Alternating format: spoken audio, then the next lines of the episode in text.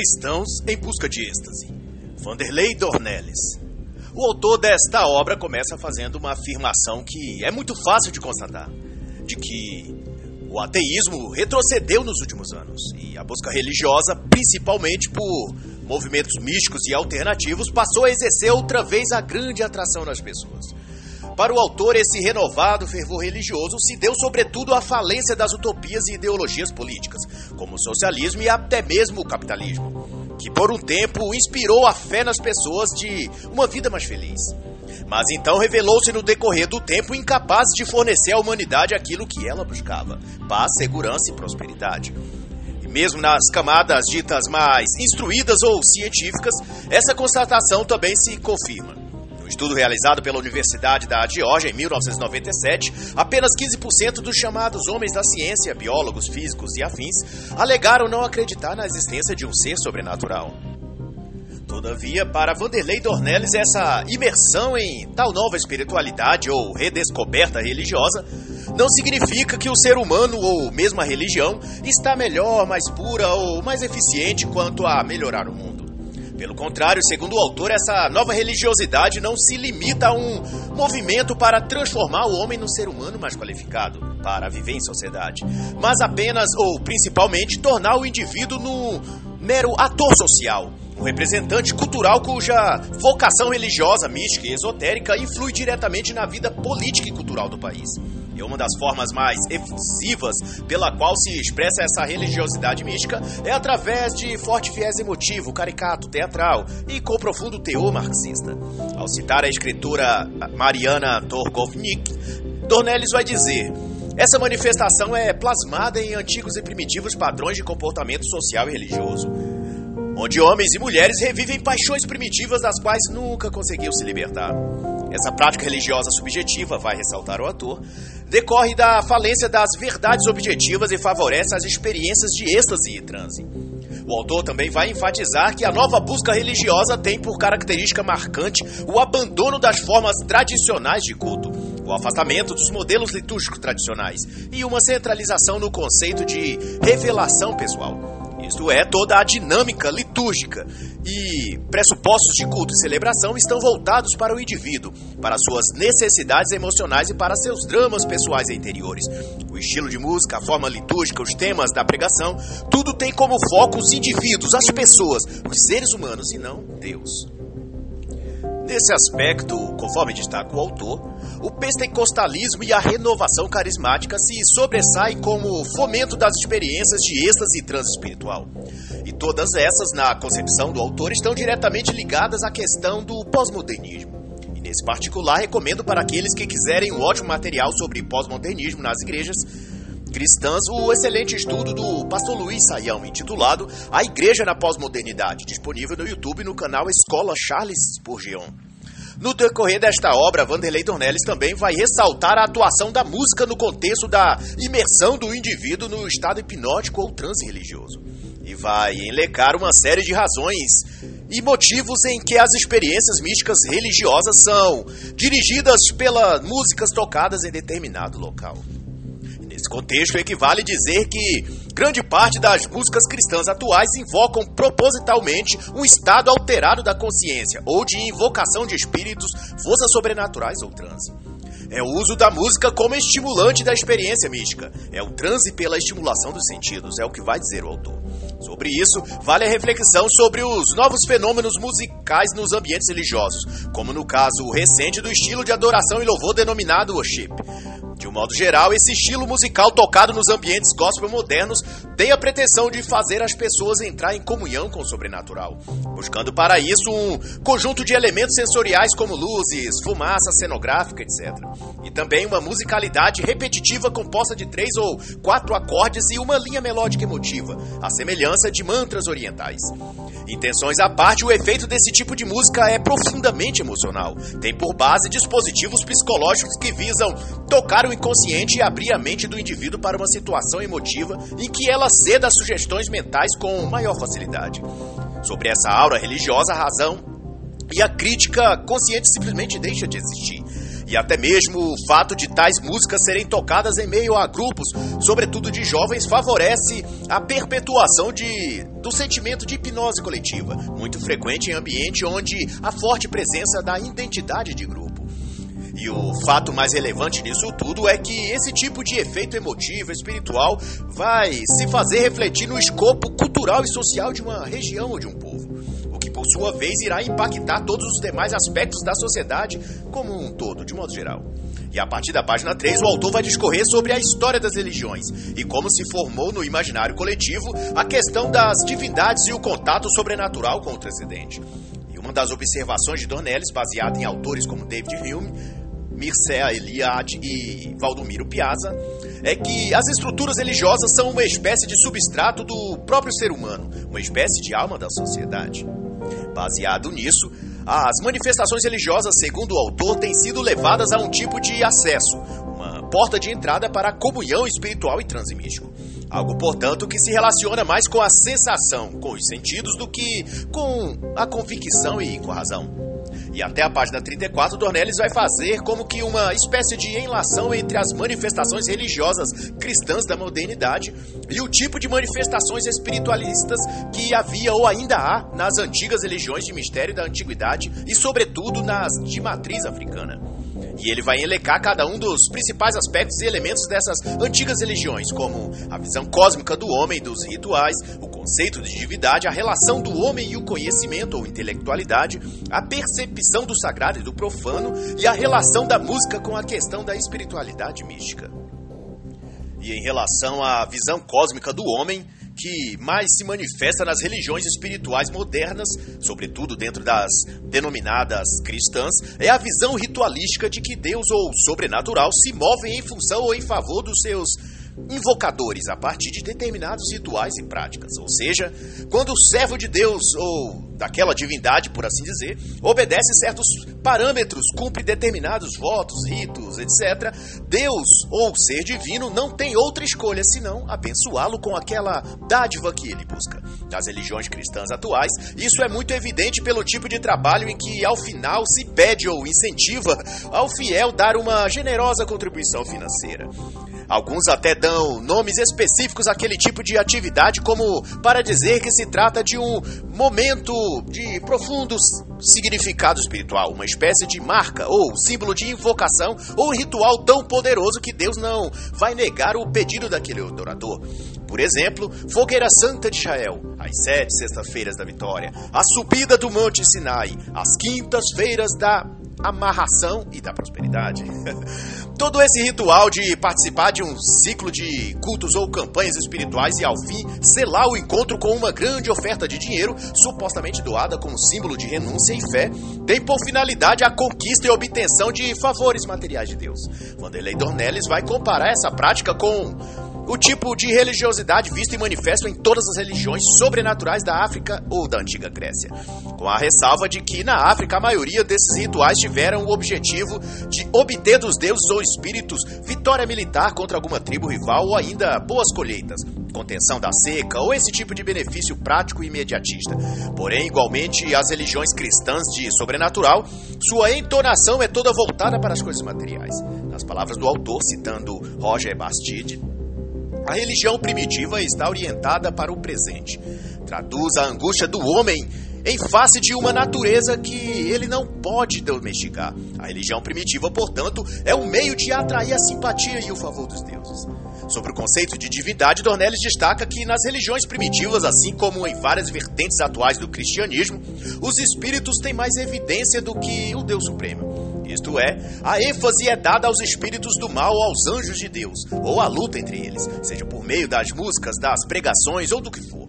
Há uma forte tendência ou incentivo a buscar-se algum estado de transcendência e contato com o sobrenatural, a fim de obter, por meio do que chamam guerra espiritual, a atuação de anjos divinos para derrotar o mal. Para quem quiser aprofundar-se mais neste quesito de batalha espiritual e como é a crença e como atuam os adeptos desta mentalidade sobrenaturalista, recomendo as obras Ele Veio para Libertar os Cativos e Prepare-se para a Guerra, de Rebecca Brown, e também a série de livros do autor Daniel Isabela Mastral, sobretudo Filhos da Luz, volume 1 e 2. E sobre a questão do conhecimento e como lidam com ele, o autor vai enfatizar que nas religiões espiritualistas e de invocação sobrenatural, não é a ideologia ou racionalidade o que dá direção, mas o próprio contato com o sobrenatural. Tudo é fruto de uma direção divina recebida diretamente por revelação. A religião ou cultos primitivos é mais um conjunto de técnicas de comunhão com o Espírito espiritual do que um conjunto de ideias e conceitos intelectuais ou racionais, vai dizer o autor na página 8.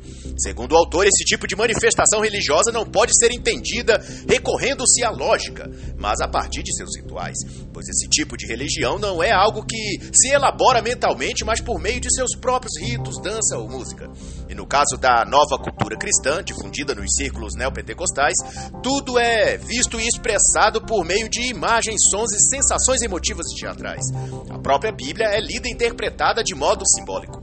Cada fato histórico ou passagem bíblica como a abertura do Mar Vermelho, por exemplo, é remodelado a transmitir uma mensagem emocional em, fun em cuja função se promove uma sensação de bem-estar emotivo, em vez de uma reflexão racional que possibilite uma tomada de decisão sobre um fato da vida. O objetivo é produzir relaxamento e conforto emocional. Não por menos, há pregadores que se auto-intitulam já como coaches espirituais. Tudo é feito para produzir um resultado de eliminação do estresse, do cansaço físico ou do cansaço mental.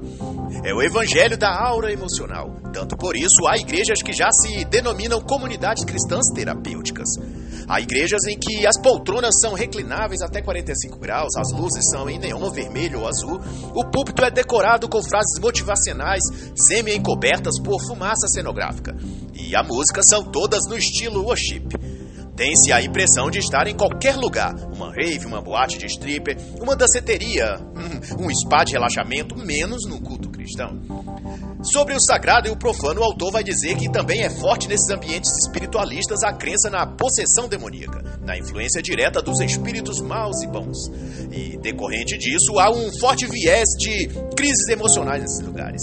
É comum nesses ambientes a ocorrência de crimes passionais por parte dos seus membros, crises conjugais, separações, suicídios, etc. Parece haver uma profunda tendência de experiências traumáticas nesses ambientes, as quais se alegam ser fruto da ira do diabo contra os verdadeiros escolhidos de Deus. O problema é que parece que quanto mais se justifica a ocorrência dessas coisas, mais elas se reproduzem.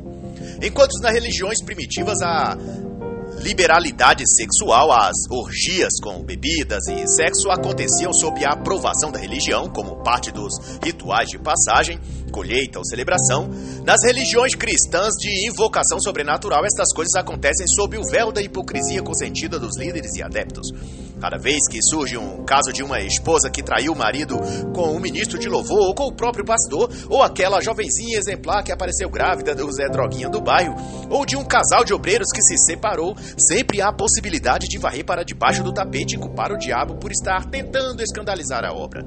E assim, seja por conivência ou pura imprudência, o mal continua a se disseminar nesses ambientes, até que não se podendo mais contê-lo, comece a reinterpretar as próprias escrituras para justificar todas as suas práticas profanas. E daí se vê o que mais cresce atualmente: igrejas cristãs aprovando aborto, homossexualismo, poliamor ou, e dizem até pedofilia. E depois de discorrer sobre algumas características dos cultos e crenças religiosas antigas, como Grécia e Roma, cultos africanos, xamanismo e voodoo, Dornelles vai tratar da ascensão do sagrado e do declínio da razão no, no capítulo 2. E uma das considerações iniciais do autor é de que, com o iluminismo, tentou-se colocar um fim às formas religiosas mais primitivas e místicas, prometendo uma idade da razão. A ideia central era renegar a religiosidade e fazer ascender o homem racional e maduro. Todavia, o racionalismo subestimou a essência religiosa humana, e depois de um certo período e tecnicismo e racionalidade forçada, o comportamento cultural voltou a se inclinar à busca mística e ao culto sobrenatural. Na concepção do autor, a intuição e o misticismo marcou o retorno da humanidade à superstição e ao transcendente. E Dornelles vai denominar essa retomada pela religiosidade, a partir da década de 60, de religião pós-moderna, sendo indiferente a sigla em particular de cada segmento religioso ou suas particularidades denominacionais ou teológicas. O que vai caracterizá-las é o elo comum delas para com o transcendente e a forma como se manifesta seus ritos e práticas espirituais, que para o autor retomam todas as os velhos padrões, práticas e crenças das religiões primitivas da Grécia, da Roma e da África. Para Vanderlei, essa reascensão da religiosidade mística se deve em parte porque a própria busca da razão promovida ou propagandeada pelo iluminismo e outros movimentos racionalistas não foi na realidade um abandono da religião e da religiosidade, mas uma substituição da religião vigente até então por uma outra forma e prática religiosa. No caso, a troca da religião cristã católica e do Deus da Bíblia por um novo Deus que seria a razão. E uma nova religião, o racionalismo O corpo clerical seria então substituído por um corpo de cientistas, a Bíblia por tratados e teses acadêmicas, e Roma, berço do catolicismo, viria a ser substituído por Paris, na França. Mas seja como for, o espírito religioso e a essência por trás do iluminismo era toda religiosa, é o que vai dizer o autor na página 37. E o autor também vai dizer que esse racionalismo científico tem sua razão de ser em Descartes e Kant assim como outros pensadores da época. E essa visão de progresso, acima de tudo, e da razão como fonte e meta de todas as coisas, pretendeu definir padrões não apenas técnicos e científicos, mas inclusive morais e éticos. E além da crítica da razão pura, de Immanuel Kant, pretendeu lançar também uma filosofia moral pura, na qual procurou estabelecer um conhecimento universal objetivo uma espécie de estrutura ou categoria mental universal, acessada pelo homem a partir de certo ponto e composto de valores culturais, morais e filosóficos. E como diz outro escritor, Adalto Novaes, também citado por Vanderlei Dornelles, o sobrenatural atrai até mesmo os cientistas. Em vez de o triunfo da razão nos o século XX mostrou-se um predomínio da descrença na infalibilidade da ciência e a abertura da própria ciência ao metafísico, tendo esta passado a caminhar entre o subjetivo e o verificável. E tudo isso se evidenciou em que de anos recentes para cá, Cada vez mais a ciência e as pessoas em geral têm dedicado tempo e atenção em pesquisar, escrever e debater sobre anjos, encarnação, terapia de cristais, horóscopo, ovnis, ou seja, tudo aquilo que a razão iluminista acreditou que iria eliminar, encorajando o pluralismo, a intuição e a emoção, vai dizer o autor. O pós-modernismo emerge sobre o fracasso do racionalismo científico. Dornelles vai dizer que estamos vivendo um estágio de deslocamento cultural, marcado pelo abandono da moral e princípios tradicionais cristãos e pela rejeição de qualquer padrão de verdade universal, como foi o, ou ainda o é, o próprio cristianismo. Em lugar disso, o mundo é imergido à diversidade sexual, ideológica, moral e a um extremo relativismo que, muito em breve, tornar-se-á os novos padrões sociais globais. Nas palavras do autor, na página 42, a pós-modernidade seria o rompimento com toda autoridade moral e filosófica. Para os indivíduos pós-modernistas, a tradição ou a própria Bíblia são parte de uma cultura ultrapassada. E até a página 72, Dornelles vai tratar dos efeitos das características e de como se entrelaça na sociedade o conceito de pós-modernismo e pós-modernidade. E muitas das suas considerações podem ser aprofundadas com a leitura da obra Uma Nova Idade Média, de Nikolai Berdyaev, a qual recomendo com veemência. E outra observação pertinente do autor quanto ao tema do pós-modernismo é que o espírito pós-moderno se divorcia completamente do passado, por sua rejeição à tradição, sendo também pós-racional e pós-dualista. Nesse conjunto de considerações, é da opinião do autor que Nietzsche foi o grande apóstolo do pensamento pós-moderno, junto com Foucault, Derrida e Heidegger. E o aspecto do pós-modernismo, bradado por Nietzsche e outros pensadores, que mais se assemelha ao pensamento cristão religioso moderno, é o conceito de operacionalidade, que, a grosso modo, significa dizer que não importa tanto em seus resultados se algo é verdadeiro ou falso, falso, por assim dizer. O que mais vale é o efeito pretendido por determinada experiência. Tanto por isso, quando surgem movimentos gospels como o worship e tantos outros, não se preocupa se aquilo está de fato de acordo com algum princípio ou tradição cristã legítima. Mas se o objetivo imediato de emocionar, cativar a sensibilidade e despertar simpatia ou arrecadar recursos financeiros estão sendo atingidos. Para o pós-modernismo, uma divisão entre o certo e o errado, o real e o irreal, é fútil e desnecessário, uma vez que, se os resultados esperados são alcançados, o método se justifica por si mesmo. O conceito de conhecimento moral para Nietzsche, vai dizer o autor, é relativo e golpeou a tradição filosófica ocidental. Modernidade e a pós-modernidade, vai continuar o autor, ao descartarem a tradição moral e o conhecimento teológico mantidos pela Igreja, rompeu com a tradição hebraico-cristã e abraçou somente a herança grega. Todavia, o pós-modernismo não se ocupa mais e apenas das categorias da razão e da ciência como a era moderna pretendeu, por cerca de 300 anos. Antes abraça tanto a ciência quanto a religião, mas despe a religiosidade da sua essência verdadeira, que é cultuar, adorar e temer a Deus, e se enche de uma visão imanente do sobrenatural, que bem pode ser compreendida pelas palavras de Aldo Natali, citadas pelo autor na página 51. Na pós-modernidade, Deus não é conhecido, não é compreendido, mas usado. Ou seja, o elemento sensitivo, imaginativo, místico e a própria fé ainda existem e são buscados, porém, sem a reverência ou pretensão de viver ou converter-se a partir disso novo tipo de indivíduo ou numa nova vida. Mas a busca espiritual visa apenas obter algo de Deus.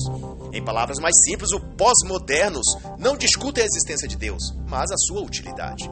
E nessa visão modernista da religião, que tanto o cristianismo quanto várias outras vertentes religiosas têm abraçado, prevalece o desejo de encontrar Deus e de obter dele favores psicológicos, emocionais ou materiais, sem a necessidade e exigência de se mortificar o ego, os prazeres lascivos e buscar uma conversão ou sacrificar a carne, como diz a própria Escritura. Experimentar o divino na concepção moderna da religião atual é apenas imergir num oceano de amor ininterrupto que tudo compreende, tudo aceita e tudo incorpora. E por isso mesmo, os artistas gospel têm produzido músicas e shows cujo tema é imersão, oceano de amor, adoração espontânea, etc tudo para consolidar o pressuposto de que é possível experimentar Deus sem comprometer qualquer outro prazer, vício ou comportamento que venha a ser contraditório ao Evangelho ou às práticas cristãs tradicionais. Tais músicas e canções entoadas nos tempos modernos da religião cristã atual geram emotividade e fazem as pessoas chorarem, rirem, distrair-se, mas não as fazem mudar de vida, abandonar a prática do pecado e se converter. É como se Deus não fosse para esses religiosos o Deus criador, mas uma espécie de espírito do universo, que emana em tudo apenas com a função de gerar bem-estar psicológico. É uma típica visão esotérica New Age. Há uma obra muito elucidativa sobre essa temática que muito esclarece como e por que essa ideologia mística está sendo introduzida dentro do cristianismo. É o livro Poder Global e Religião Universal, de Juan Cláudio Zanaurra, o qual eu recomendo. E para finalizar este capítulo, cito as palavras explicativas do autor quanto a essa reinvenção da religião cristã moderna. A finalidade do culto cristão moderno é satisfazer as necessidades emocionais do homem contato com Deus, pela música, cenário ou clima emotivo, o indivíduo se realiza emocionalmente, se preenche, se recarrega psicologicamente, com o bônus de não ter de seguir posteriormente nenhum dogma, regra ou doutrina. Consequentemente, vai afirmar o autor, Deus se torna nesse meio religioso não um ser supremo, mas uma força inconsciente que se projeta das músicas e do ambiente e passa pelos adoradores, limpando-os de suas preocupações e tensões diárias, abrindo-os para o transe e comunhão mística pela qual sairão limpos e renovados, para na semana seguinte voltarem a se entregar de consciência limpa aos habituais deleites de uma vida completamente mundana. E no capítulo 3, Vanderlei Dornelles vai discorrer sobre o pentecostalismo e o movimento carismático. É sua observação que esse tipo de despertamento pentecostal e carismático, desde o início, foi um fenômeno que mudou a rota do próprio cristianismo e seu sucesso decorre principalmente por sua capacidade de mobilizar as pessoas em torno de elementos emotivos que tiram as pessoas de seu ostracismo e rotina e as coloca em evidência e destaque. Se antes no cristianismo histórico elas eram apenas espectadoras de um culto que se faz por meio de rituais e liturgias mecânicas e insípidas, por assim dizer, agora elas podiam tornar-se parte central do culto e reescrever a fenomenologia do culto, da celebração, dos dogmas e até do próprio cristianismo. Cada crente era agora um protagonista da sua história espiritual, reescrevendo as páginas espirituais de sua própria vida e também da vida dos outros. pois agora todo cristão na igreja era um ser autônomo e em uma comunhão particular com Deus. Ele é o receptor de revelações, dons espirituais e de algum mistério chamado vocação ou algo que Deus o tenha chamado especificamente. Dornelles vai ressaltar a característica profundamente emocional desse movimento e vai dizer que nesses ambientes tudo é encenado para se criar uma aura sensível em que as pessoas se sintam motivadas a cair, pular, dançar, chorar, rir, tudo na graça do Espírito. A característica fundamental do pentecostalismo, vai dizer o autor na página 73, é a adoração extravagante, a experiência religiosa subjetiva. E uma constatação óbvia e inegável do autor é que a liturgia pentecostal e carismática é um movimento festivo e adaptado à cultura popular, que não distingue, portanto, entre o sagrado e o profano. Seu forte apelo emocional destitui o cristianismo de seus valores históricos tradicionais. Desde os seus primórdios na Rua Azusa em 1906, o movimento pentecostal tem sido anunciado com certa estranheza pelos demais segmentos do cristianismo. Muitos se referiam ao fato como uma invasão da cultura africana na sociedade cristã americana. Isso porque era inegável a semelhança dos ritos africanos com o que acontecia nos cultos e reuniões pentecostais. Línguas estranhas, euforia, transe, arrebatamento dos sentidos. Esses são os ingredientes que compõem o grande bolo do pentecostalismo e do movimento carismático, iniciado na Igreja Católica a partir de 1967. A marca que identifica e define, portanto, a renovação da Igreja cristã no Brasil e no mundo é a forte presença emocional, por meio das danças, coreografias, manifestações de dons extravagantes e das músicas dançantes ou fortemente emotivas. E toda essa dimensão emotiva da experiência religiosa pode ser chamada de religião emocional. E para finalizar este capítulo, vale a reflexão do autor ao dizer que o pentecostalismo e a renovação carismática se aproximam muito das práticas mágicas e supersticiosas das religiões pagãs antigas. Ele chega a chamar de misticismo pentecostal e denuncia que nos cultos cristãos modernos a experiência esotérica é o que predomina orar sobre a fotografia dos doentes, caminhar sobre o sal do mar morto, beber da água abençoada ou passar a Bíblia no local da enfermidade. São práticas místicas comuns nas reuniões evangélicas das igrejas atuais. E para o autor, estas coisas estão vinculadas a um polo de emotividade extremo. Tudo provocado, sobretudo, pela música cantada nesses lugares, que são chamadas de cânticos espirituais, mas que na verdade são músicas sentimentais produzidas para emocionar e envolver sensorialmente as pessoas. E sobre isso o autor vai dizer. A adoração coletiva em ritmo ora festivo e alegre, ora sentimental, é um ponto destacado na vida espiritual no pentecostalismo. Vanderlei Dornelles também vai dizer que o clima emocional e envolvente do culto é criado pelo uso da música popular.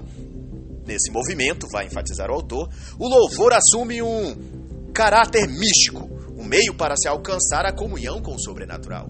E para quem tem dúvidas sobre como a música cristã atua no inconsciente das pessoas e produz um estado de transe e controle hipnótico, Basta uma busca pelo YouTube em alguns shows e cultos de alguns grupos musicais modernos, como Diante do Trono, Santa Geração, David Killa ou Fenômeno Worship, que é a moda da vez no corrente ano de 2019 e 2020.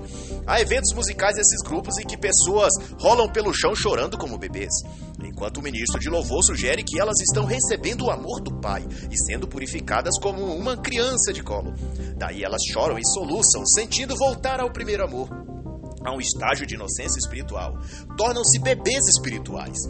Outro feito foi que a ministra de louvor, muito conhecida no Brasil, dizia à plateia para receberem o colírio de Deus que estava descendo do céu. E, hipnotizadas pela emotividade da música, as pessoas levantavam as mãos, recebiam o tal colírio e passavam nos olhos em lágrimas, dizendo que agora seus olhos espirituais estavam abrindo e eles viam anjos, viam Jesus, viam o céu. Tudo isso propõe um tipo de condicionamento mental que a música gospel é capaz de produzir. E para concluir, Dornelles vai dizer que o primeiro potencial evidente da música é a sua capacidade para a manipulação das emoções. No capítulo 4, o autor vai falar da psicologia que envolve o processo de transe espiritual e vai afirmar que o arrebatamento em espírito, as visões, os sonhos proféticos e as revelações espirituais formam no contexto do pentecostalismo um bojo de experiências que devem ser vividas e expressadas por todos que desejam um contato com o divino, a comunhão com o Espírito Santo. Toda essa carga espiritual projetam-se sobre o indivíduo na forma de transe místico. Espasmos musculares, quedas, gritos, lágrimas, e esse recebimento de poder espiritual vai, por sua vez, fazer o crente ingressar num estado psíquico alterado, em que ele crê que é chamado ou escolhido para uma missão especial dada a ele pelo próprio Deus. E o que o autor vai destacar sobre isso é que o estudo do cérebro sugere uma ligação íntima entre as emoções e os estados de transe. Isso significa que, conforme os estudos conduzidos pelo pesquisador Daniel Goleman, autor de Inteligência Emocional, nossas emoções têm uma mente própria, que pode apresentar respostas independentes da mente racional. Isso corresponde dizer, segundo o apontamento do autor na página 146, que o inconsciente cognitivo toma a ver com atividades mentais que ocorrem fora dos limites da consciência e outras pesquisas citadas pelo autor nas páginas 157, 158 e 159 dão conta que fatores psicológicos facilitam a experiência mística e sobrenatural. Isto é, o perfil psicológico do indivíduo favorece ou dificulta a imersão dele em eventos sobrenaturais desse tipo. Pessoas com propensão ao sofrimento interior, inclinadas ao drama, introvertidas ou com alto grau de libido sexual, são por regra pessoas com maior acesso aos sugestionamentos psicológicos que antecedem as experiências espirituais de arrebatamento, de visões ou transmístico. Pessoas desse perfil, vai considerar o autor, possuem naturalmente uma abertura emocional maior, o que facilita que entrem na frequência adequada para receber os comandos psicológicos dos oradores ou ministros de louvor que dirigem determinada reunião de busca espiritual. Certa vez, para exemplificar este caso, eu estava num retiro evangélico que à época chamava-se Encontro Tremendo ou Encontro Sobrenatural, e durante três dias as pessoas foram preparadas emocionalmente para o que se dizia na época que seria o encontro delas com Deus. As ministrações, louvores e testemunhos eram todos sobre poder, anjos, guerra espiritual. E no último dia do encontro, o palestrante disse, com voz rouca e um fundo musical profundamente sentimental, Agora se preparem para receber o poder do Espírito Santo, a presença de Deus como nunca vocês viram. E nesse momento, eu olhei para o lado e notei que ao meu redor todos os outros participantes haviam tirado a sandália, os sapatos e até afastado as cadeiras para um canto do salão indicando que estavam prontas e dispostas para pular, sapatear e serem sacudidas pelo salão afora. Ah, e assim que começou aquela agitação, pulos, gritarias, saltos mortais e gente caindo pelo chão, eu dei um jeito de me esgueirar até a porta e sair de lá. E o resultado foi que todos, mais tarde, pareciam felizes com seu desempenho e alegavam ter sido batizadas com o Espírito terem visto anjos e uns até mais fervorosos diziam terem recebido uma espada de fogo para guerrear contra o diabo e os seus anjos. Mas meses depois, metade daqueles jovens que haviam pulado no espírito estavam pulando num bloco de carnaval ao som de Ivete Sangalo. e uns que haviam recebido uma tal de espada de fogo para guerrear contra o mal, estavam agora segurando um maço de cigarro e um litro de dreia. e o único espírito que podiam colocar para correr era o espírito do bom senso e da lucidez. O que essa experiência me mostrou é o exato do que Vanderlei Dornelles aponta neste capítulo, que as sugestões mentais favorecidas pelo ambiente influenciam predominantemente os cultos e celebrações espirituais nos templos cristãos modernos. E a frase que marcará este capítulo será: O homem pós-moderno é um ser em busca das sensações reprimidas. E no capítulo 5, a partir da página 179, o autor discorre sobre as bases e premissas do que seria, em sua opinião, como pastor e teólogo, o tipo de culto e celebração segundo os moldes bíblicos. Na página 180, ele fala sobre o culto bíblico. Na página 184, ele apresenta o conceito de santidade no tipo de adoração prestada a Deus. E aqui ele vai fazer um contraponto ao tipo de expressões musicais ou comportamentais dos religiosos modernos, que, embora a época não existia, pode bem ser aplicado agora ao fenômeno que se convencionou chamar de worship. E na página 187, Dornelles vai discorrer sobre o que seria, nos termos bíblicos corretos, o equilíbrio entre transcendência e imanência de Deus no culto. E na página 191 ele vai tratar especificamente sobre a música no contexto bíblico. E vale aqui uma ressalva que, por se tratar de um escritor e teólogo e dirigido ao público cristão, este capítulo específico do livro é todo circundado por versículos bíblicos e citações teológicas que, ao meu ver, não produz como as outras partes do livro, um saber filosófico. Contudo, para o público cristão, se faz de um importante subsídio para o conhecimento bíblico. E o que fica enfatizado em toda essa assertiva do autor Vanderlei Dornelles é que o formato, modo e expressões espirituais e comportamentais do cristianismo moderno, expresso nos cultos evangélicos em diversos tempos e denominações, consiste num conjunto de práticas esotéricas e místicas cujo fim conduz a um adormecimento dos sentidos e uma neutralização da consciência e da capacidade analítica. Em outros termos, a religião cristã pós-moderna é um denso e abrangente gás paralisante mental. e para finalizar, conclui-se que o cristianismo moderno, apresentado nas igrejas atuais, é um movimento litúrgico informal, emotivo e influenciador do comportamento humano, no tocante à subjetividade e à idiosincrasia africana, que simboliza, portanto, a morte da razão, a morte da reflexão e a morte do bom senso. E assim encerra o livro Cristãos em Busca de Êxtase, de Vanderlei Dornelles.